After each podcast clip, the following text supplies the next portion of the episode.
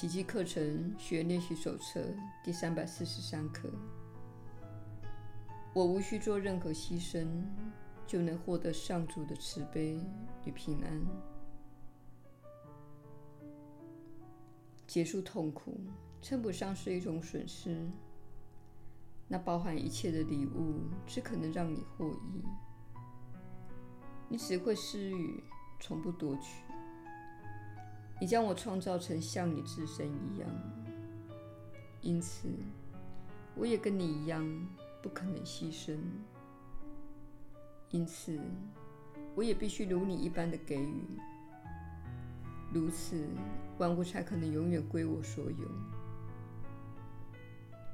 我依旧是当初受造的我。你的圣子不可能做任何牺牲的，因为它不只注定圆满，还负有圆满你的任务。我是圆满的，因为我是你的圣子。我不可能失落，因为我只能给予。因此，万物永远非我莫属。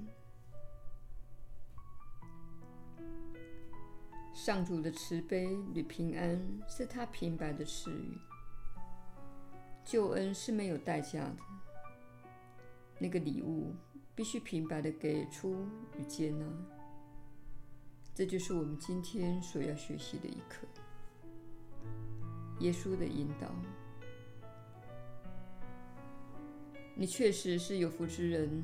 我是你所知的耶稣。小我最害怕的一点，就是救恩会要求你付出一切代价。事实上，真相恰恰相反。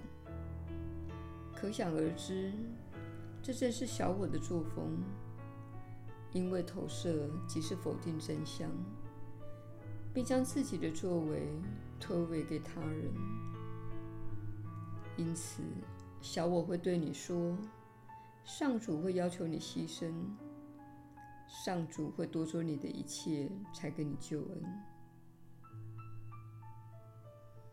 事实上，小我才会这么做，他会夺走你的一切，并告诉你他会给你救恩。针对这一点，小我会贯彻始终，他会一贯地将自己的所作所为投射到上主身上。并将自己的所作所为归咎于上主，这就是你们大家都必须在心中进行的一大观念的翻转。你对上主的恐惧，其实是你对心中的小我以及他对你所做的事所产生的恐惧。当你回顾自己经历的一切痛苦、恐惧和困惑，小我会告诉你，如果你转向上主和爱，情况会更糟。他告诉你，你会被利用。他告诉你，你会失去你所拥有的一切。但事实恰恰相反，如果你继续你心中的小我为伍，你会失去你所拥有的一切。包括你的健康、你的挚爱、你的钱财、你的一切，最后难逃死亡。爱就是让你连接到涵容一切的仁慈力量，这是所有力量、爱、喜悦与创造力的源头，也是你源自的地方，那是你的家。